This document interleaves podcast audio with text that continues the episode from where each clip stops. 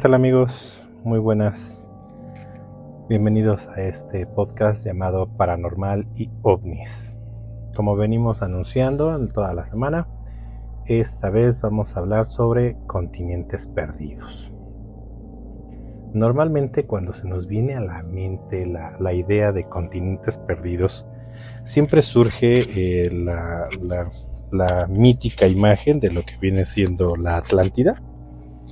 Pero bueno, ese no es el único continente perdido, o al menos no es eh, el único del que se habla, ¿no? Vamos a ir tratando acerca de, o vamos a ir hablando acerca de los otros continentes perdidos, eh, algunos no tan conocidos, otros, otros más, eh, pero a final de cuentas vamos a tratar de desenmarañar un poquito acerca de, qué, qué hay atrás de todo esto, ¿no? Bueno, pues empecemos. El primero de ellos es uno que se llama Tule. Es el continente perdido de Tule. Y hace milenios las civilizaciones antiguas susurraban sobre una tierra más allá de los límites conocidos, envuelta en tinieblas y mitos. Su nombre, Tule, resonaba en los escritos de exploradores y cartógrafos, un lugar que despertaba tanto temor como admiración. Nuestra odisea comienza en la antigüedad. Uno de los primeros exploradores que mencionó este enigmático lugar fue el griego Piteas en el siglo IV a.C., en su obra Sobre el Océano. Describió una tierra al norte de Britania que algunos identifican como el continente de Tule. Aunque sus escritos originales se perdieron, las referencias de escritores posteriores como Estrabón han mantenido viva la conexión de Pitaias con Tule. Durante la Edad Media, las sagas nórdicas se sumaron al misterio, en particular las sagas islandesas, como la saga de los Jinklings y la saga de los Worfkraki. Mencionan Tule como una tierra lejana y misteriosa. Estas leyendas nórdicas contribuyeron a cimentar la imagen de Tule como una tierra más allá de los confines conocidos, rica en mitos y magia. En el Renacimiento, la figura del cartógrafo y geógrafo alemán Gerhard Mercator influyó en la percepción de Tule. Mercator en sus, en sus mapas de la región ártica colocó una isla llamada Tile en, el lugar donde se creía que yacía Tule. Este detalle cartográfico influyó en la cartografía posterior y en la búsqueda del continente perdido. Durante el siglo XIX, exploradores árticos como John Ross y William Parry, al buscar la ruta del noreste, avivaron la especulación sobre Tule aunque no encontraron evidencia directa, sus expediciones alimentaron la idea de que Thule podría ubicarse en las vastas regiones del Ártico.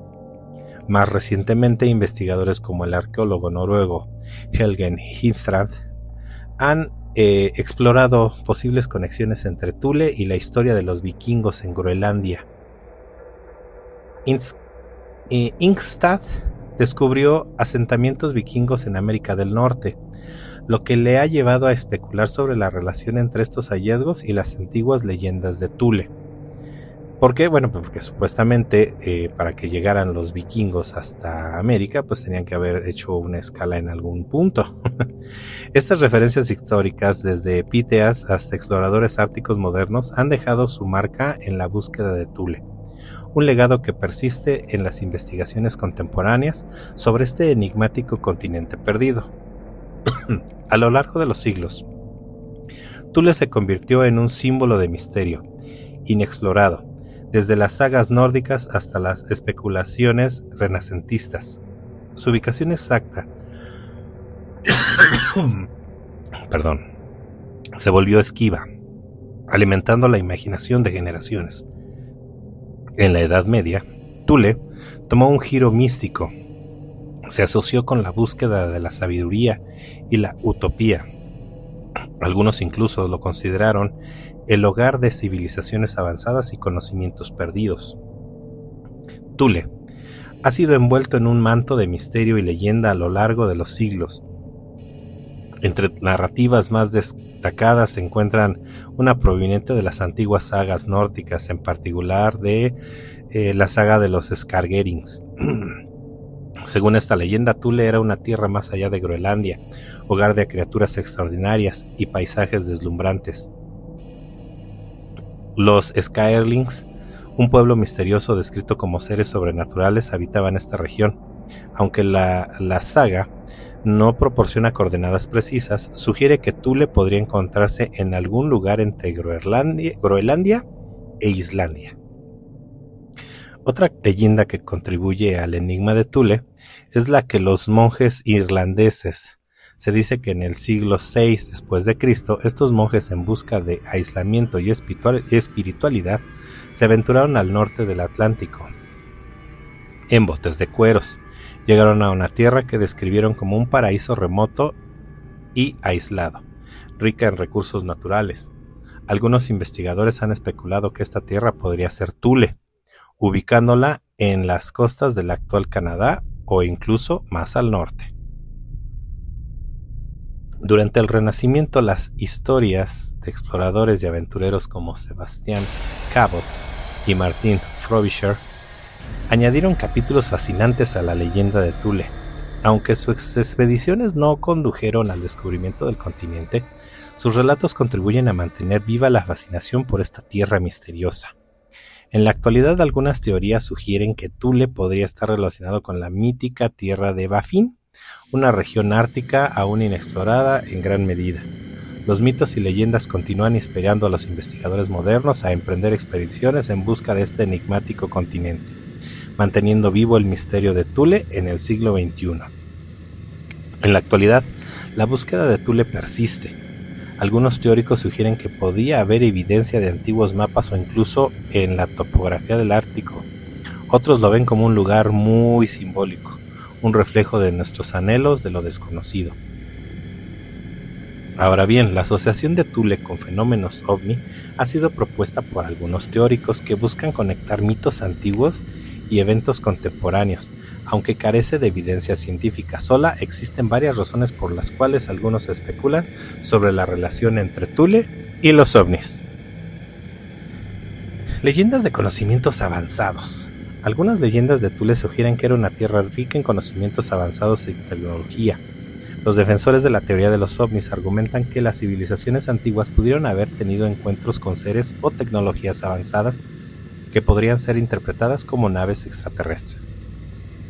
Luces misteriosas en el Ártico durante expediciones árticas y antárticas, los exploradores han, han informado sobre luces misteriosas en el cielo, algunos teóricos sugieren que estas luces podrían ser fenómenos relacionados con ovnis y que podrían tener una conexión con la ubicación mítica de Tule. Relatos de avistamientos. En algunas leyendas de Tule se mencionan avistamientos de seres o criaturas extraterrestres. La interpretación moderna de estos relatos podría llevar a la especulación de los avistamientos descritos en la antigüedad eran en realidad encuentros con seres de otros mundos. Teorías de civilizaciones perdidas. Alguna teoría sugiere que Tule era el hogar de una antigua civilización avanzada que pudo haber tenido contacto con seres extraterrestres. La idea de una civilización perdida que compartía conocimientos con seres de otros planetas alimenta la conexión entre Tule y los ovnis. El simbolismo de Tule a lo largo de la historia ha sido considerada como una utopía inalcanzable o un lugar místico algunos teóricos sostienen, sostienen que este simbolismo podría ser una representación de una realidad más allá de la comprensión humana, incluyendo la posibilidad de vida extraterrestre. Es crucial tener en cuenta que estas ideas son especulativas y carecen de un respaldo científico. La conexión entre Tule y los ovnis es más una interpretación moderna y simbólica que una conclusión respaldada por evidencia empírica la investigación científica sigue siendo esencial para comprender fenómenos como los ovnis de una manera más objetiva. Pero, ¿qué pasa? E, e, es una tierra en el Ártico, una, es una eh, tierra que se cree que existió, existía o existe, que se encuentra por allá. Eh, debemos recordar que en el mito de los griegos se creía que el dios Apolo de repente se iba, se iba de ahí del Olimpo y decía que iba a una tierra muy al norte, en donde ahí también requerían de, de él para aprender cosas. ¿A qué tierra se refería? ¿Los vikingos? ¿O a la gente que vivía en ese continente perdido llamado Tule? No lo sé. Algunos tenemos que llegar a nuestras propias conclusiones y determinar qué fue realmente lo que pasó, o si este continente existió, o es pura imaginación, o simples relatos que, que dieron, ¿no? Eso se lo dejo a cada uno de ustedes. Los siguientes dos continentes de los que vamos a hablar, eh, decidí unirlos, decidí juntarlos porque eh, muchos los consideran que son el mismo, es el mismo continente. Eh, estamos hablando del continente de Mu y el continente de Lemuria. Vamos a, ver el por qué son un son un enigma estos dos continentes. Constituyen un integrante enigma que ha capturado la imaginación de exploradores, ocultistas y escritores desde el siglo XIX. Estas teorías sugieren la existencia de antiguos continentes perdidos en el Pacífico, con características y destinos particulares. Augustus Le Plessis, un ocultista del siglo XIX, es el precursor de la leyenda de Mu, basándose en interpretaciones de inscripciones mayas y egipcias, así como mitos de los indios Hopi, propuso la existencia de un continente avanzado llamado Mu. Su teoría sugiere que Mu albergaba una civilización sofisticada que desapareció en circunstancias misteriosas. Esta narrativa fue ampliamente difundida por James Churchard en su serie de libros El continente perdido de Mu donde afirmaba haber descifrado antiguas tablillas nacalianas que describían la existencia y grandeza de Mu. Por otro lado, Lemuria es otra versión de la teoría del continente perdido, aunque con particularidades distintas.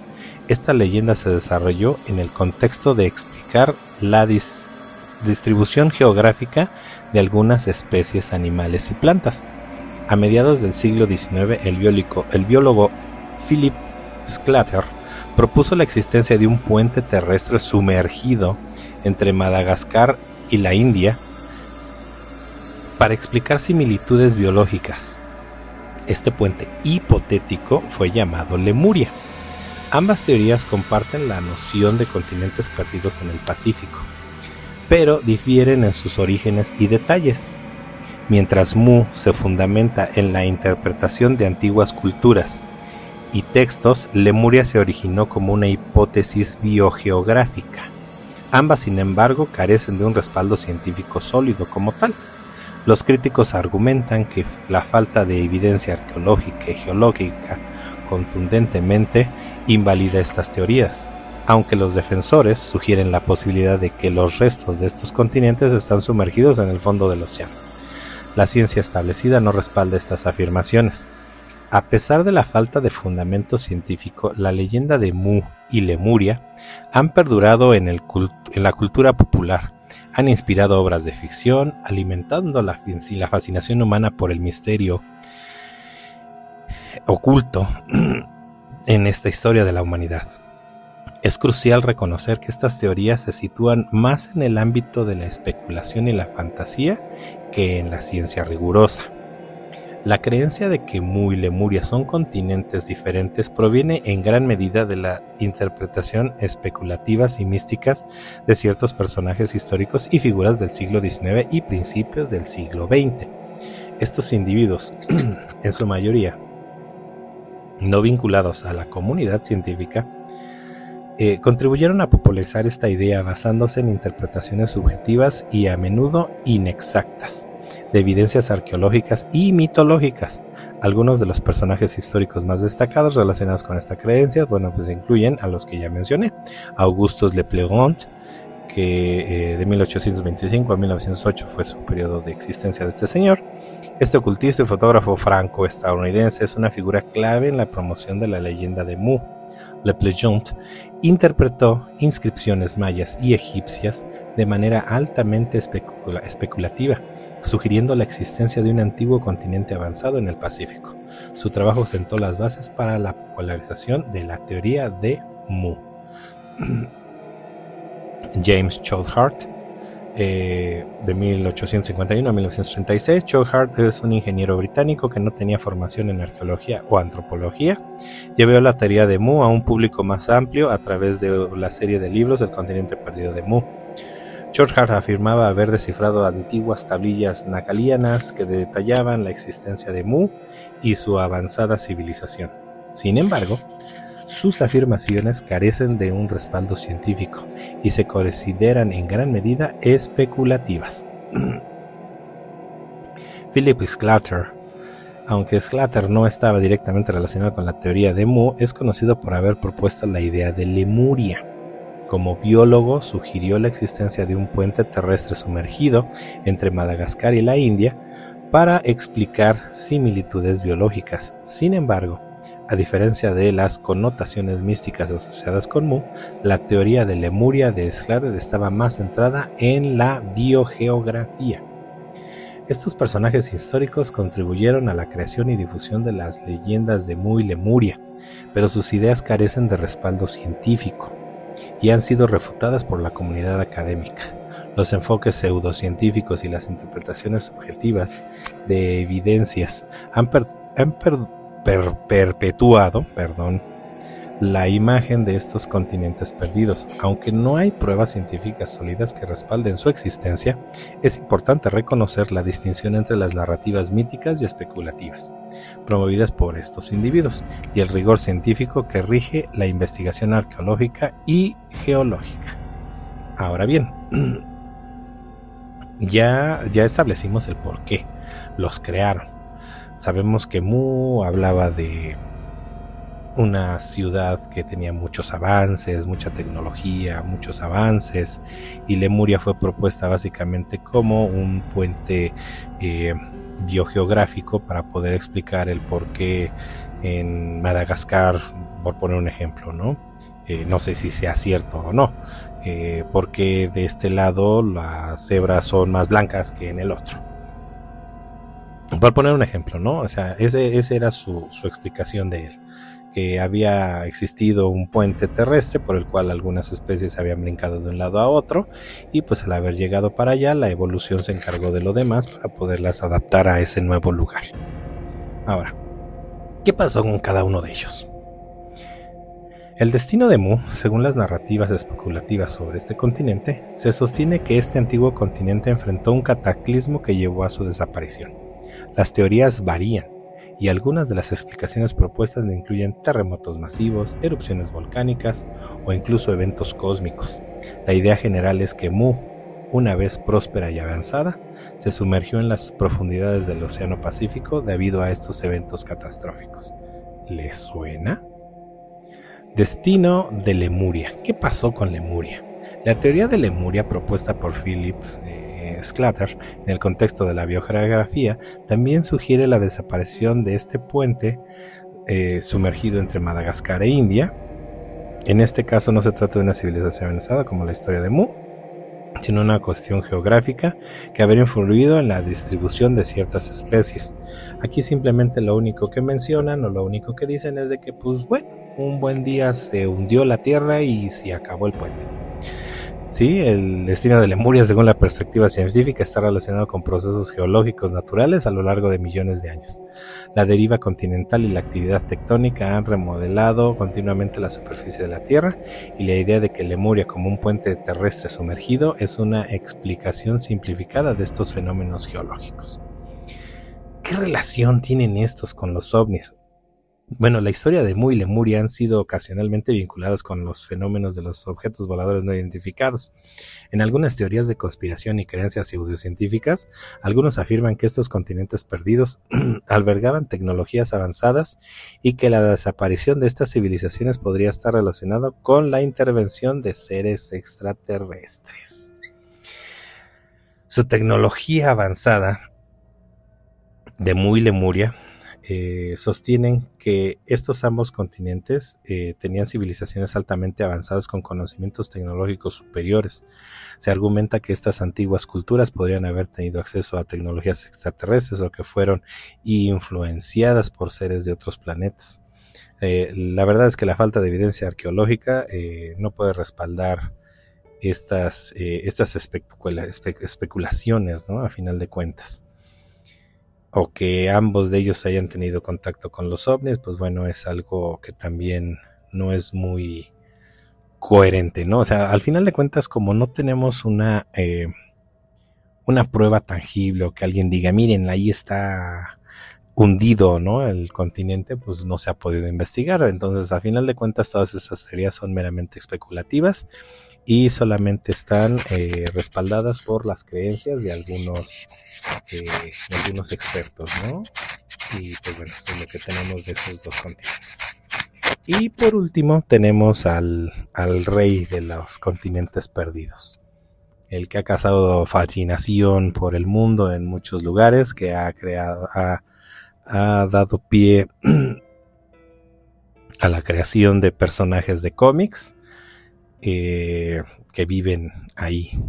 ¿Quién es? Bueno, pues ya muchos lo saben, la Atlántida. Vamos a hablar un poquito de ella. La Atlántida, un enigma que ha fascinado a la humanidad a lo largo de los siglos.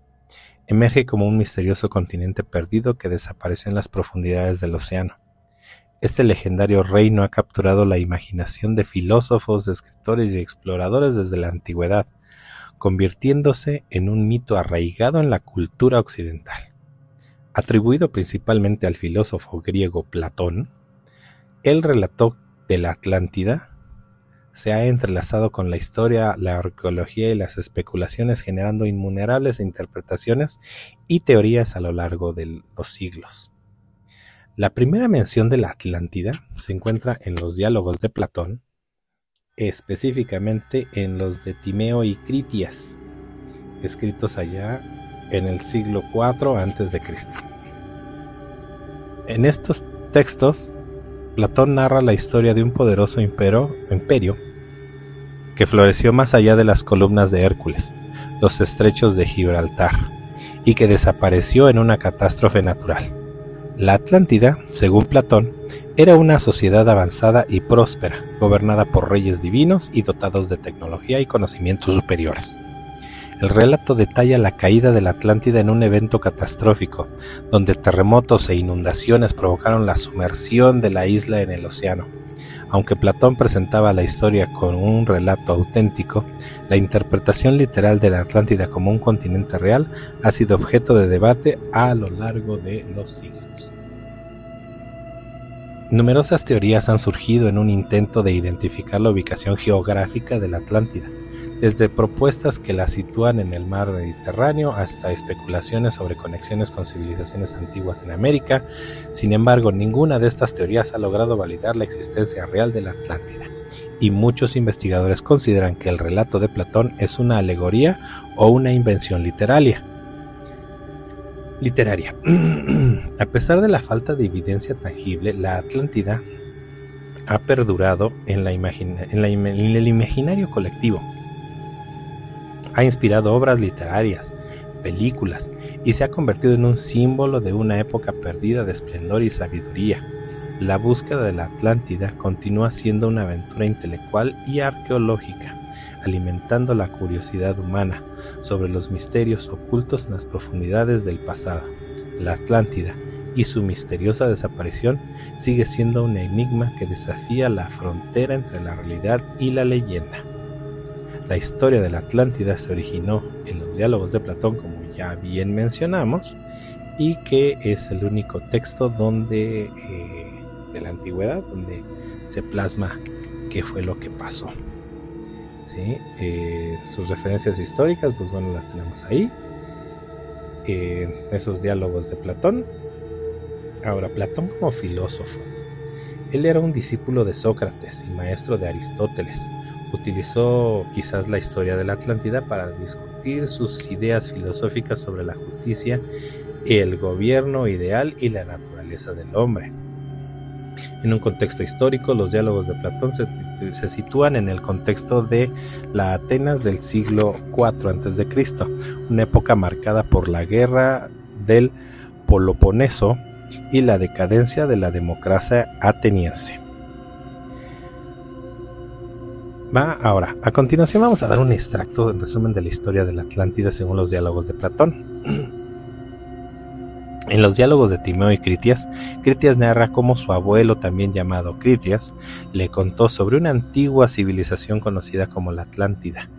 Esta civilización prosperaba en una isla más allá de las columnas de Hércules, el estrecho de Gibraltar, y era gobernada por reyes divinos descendientes de Poseidón, de Poseidón, perdón, el dios del mar. Los atlantes se volvieron codiciosos y buscaron expandirse, conquistando partes de Europa y África. Sin embargo, la Atlántida finalmente se enfrentó a la ira de los dioses y la naturaleza, y la isla se hundió en el océano en un cataclismo poniéndole fin a su esplendor. Es crucial tener en cuenta que la historia de la Atlántida tal como se presenta en los diálogos de Platón, se ha interpretado en diversas maneras a lo largo de la historia. Algunos la han considerado una narrativa mitológica o una alegoría, mientras que otros han buscado evidencia física de su existencia. Sin embargo, no hay consenso entre los historiadores ni evidencia arqueológica que respalde la existencia real de la Atlántida. Según la descripción de Platón, la historia sigue siendo una fascinante pieza de la literatura filosófica de la antigua Grecia. ¿Vale? Aún así, a pesar de que no hay una evidencia física o arqueológica, eh, se tienen ciertas teorías de qué fue lo que pasó. Una de ellas es la teoría de migración a otros continentes. Eh, la idea de que los habitantes de la Atlántida migraron a otros continentes y contribuyeron al desarrollo de civilizaciones avanzadas en gran medida es una especulación y no tiene bases históricas o arqueológicas sustanciales. La historia de la Atlántida, tal como se presenta en los diálogos de Platón, no ofrece detalles específicos sobre una migración de los habitantes a otros lugares. Eh, sin embargo, a lo largo de la historia, algunas teorías y leyendas han surgido y sugerido una conexión entre la Atlántida y otras culturas o civilizaciones avanzadas. Estas historias, estas ideas a menudo se basan en interpretaciones creativas y especulativas y no tienen una evidencia histórica sólida. Eh, se tiene que si los atlantes se fueron hacia Egipto, se fueron hacia América, fueron los que ayudaron en la construcción de las pirámides, eh, la orientación, eh, una serie de datos que iremos tratando conforme vayamos viendo esas, esos, eh, esas culturas, porque planeo dedicar un tiempo también a los egipcios, a los mayas, esas, esas civilizaciones que tienen todo un misterio adentro, ¿no? Eh, y que pues bueno, a final de cuentas hayan tenido alguna intervención de los atlantes, ¿no? Eh, por ahí algunos habían especulado de que algunas de estas eh, migraciones se fue hacia Pumapunku, que es un lugar donde hay unos enormes bloques de, de roca perfectamente pulidos y cortados y que de ahí pudieron haber dado la tecnología para crearlos. Hay una teoría acerca de la Atlántida que vale la pena tocar porque involucra a los dioses. La historia de la Atlántida, según los diálogos de Platón, se origina en los relatos dados a Solón por un sacerdote egipcio durante su visita a Egipto. Estos sacerdotes respetuosos con Solón y los atenienses compartieron la historia de cómo Atenas derrotó a la Atlántida en una guerra hace aproximadamente 9000 años. Después de la victoria, la Atlántida sufrió un cataclismo que la sumergió, la sumergió bajo el mar. Bueno, la narrativa de Platón se remonta a principios de los tiempos, cuando los dioses inmortales dividieron al mundo y Poseidón gobernó la Atlántida, una isla más grande que Libia y Asia juntas. Poseidón se casó con Clite, una mortal y estableció la familia real. Construyó una ciudad con anillos concéntricos de agua y tierra para protegerla. Los descendientes de Poseidón gobernaron la Atlántida en armonía durante generaciones. La prosperidad de la Atlántida se basaba en una capacidad para importar todo lo que necesitaban a través de un canal que atravesaba la isla. Sin embargo, problemas surgieron cuando los gobernantes olvidaron las leyes divinas y comenzaron a comportarse como mortales mostrando codicia y desviándose de las enseñanzas de Poseidón. Zeus, al ver la corrupción de los gobernantes atlánticos, concluyó a una reunión, bueno, convocó a una reunión de los dioses y pronunciaron juicio sobre la Atlántida. La historia de Platón termina aquí, sin revelar el destino final de la Atlántida. Platón no proporciona detalles sobre si creía que la existencia real de la Atlántida o si era una creación mítica. Las fechas de los eventos también es incierta, ya que Solón menciona que la Atlántida existió hace 9000 años, lo que podría ser una malinterpretación de símbolos egipcios para 100 y 1000, y algunos sugieren que la Atlántida podría haber existido durante la Edad de Bronce respaldada por evidencias geológicas de una erupción volcánica alrededor del 1500 a.C. Aunque la historia de la Atlántida ha intrigado a muchos, la falta de evidencias concretas ha llevado a debates sobre la autenticidad.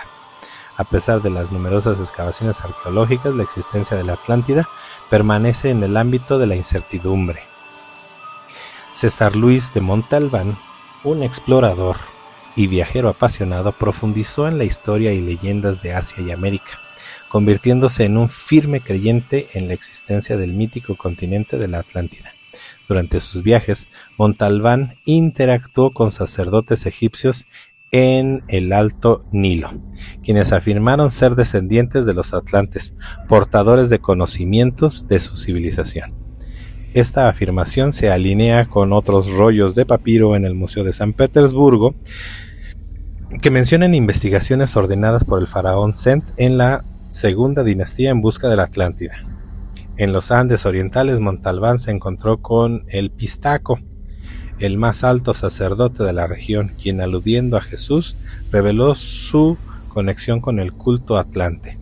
Más tarde, cerca de la, guarida, de Guardia en Venezuela, el Pistaco compartió la trágica historia de la Atlántida, que tras alcanzar la grandeza y luego caer en la maldad, fue destruida por un cataclismo sumergiéndose bajo las aguas del Atlántico.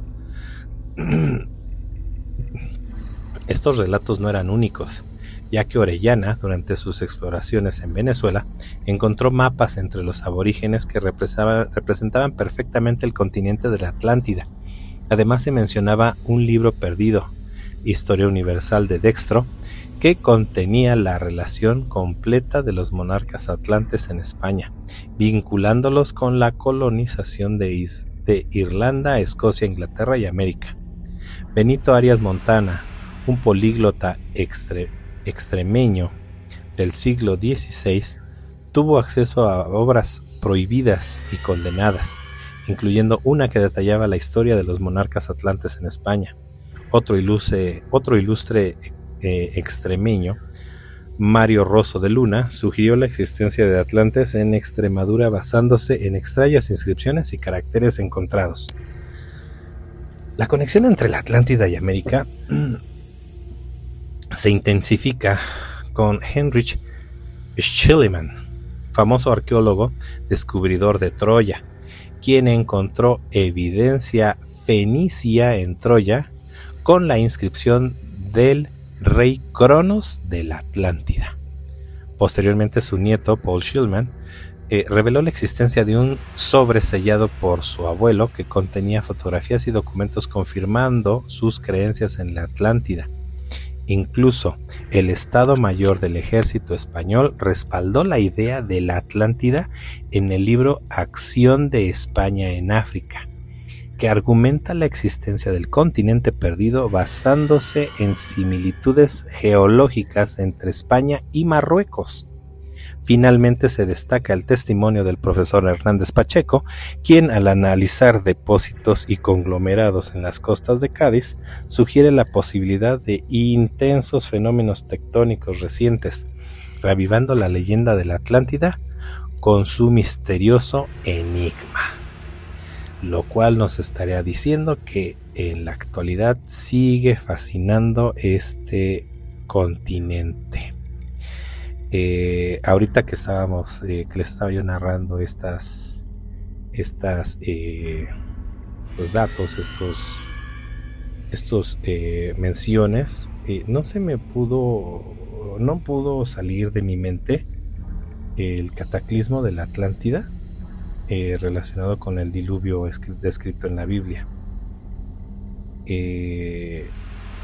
Al final de cuentas, este, habla de una inundación, de la del hundimiento de un continente donde quizás pudiera ser y luego considerando de que Zeus eh, dio el, el, veredicto de que la Atlántida estaba mal, etcétera, etcétera, este, imagínense que resultara que sí, o sea que efectivamente el diluvio de, del cual nos hablaron esté relacionado con el hundimiento de la Atlántida. No sé, eh, es una idea que cruzó ahorita por mi mente y ahorita buscándola, pues resulta que sí, o sea, varias gente también este, relacionan lo que es el, el diluvio con lo que es el hundimiento de la Atlántida. Pero bueno, a final de cuentas, como les vuelvo a repetir, está abierta la interpretación de cada quien. ¿Es un misterio? Sí, sí es un misterio. No hay un, un sustento arqueológico, no, no lo hay. Pero hay muchísimas teorías y muchas otras cosas que al final de cuentas cuando se hacen las preguntas, la única explicación lógica es que existiera un puente, ¿no? como, como lo mencionaron con Lemuria, de que existiera un algo que conectara a esas, este, a esas especies, ¿no? O que conectara el conocimiento o las cosas que hicieron unos con otros. Eh, por ahí se hablaba también de, cierta conexión entre los egipcios y los mayas, eh, civilizaciones con el uso del cero, las demás civilizaciones no lo tenían eh, y como diciendo, ¿y quién les enseñó, no? Entonces, bueno, es una serie de, de, de, interpretaciones y de y de hipótesis que se dan, ¿no? Yo al final de cuentas, pues como les digo, es cuestión de cada quien el creer o no. Y pues bueno, por mi parte sería todo por este por este programa. Eh, estuvo un poco más corto que el anterior, pero bueno, al final de cuentas eh, así hizo esto, ¿no? Eh, se hace más extenso, se hace más corto dependiendo del tema. Para el siguiente capítulo vamos a tratar de algún tema acerca de niños fantasmas. Por alguna razón se me vino a la mente ese, hay que tomarlo hay que investigar, hay que conocer un poco más acerca de estos niños fantasmas. Y si alguien tiene algún relato, pues bueno, es bienvenido. Por el momento me despido de ustedes diciéndoles que la oscuridad acecha cada momento. Buenas noches.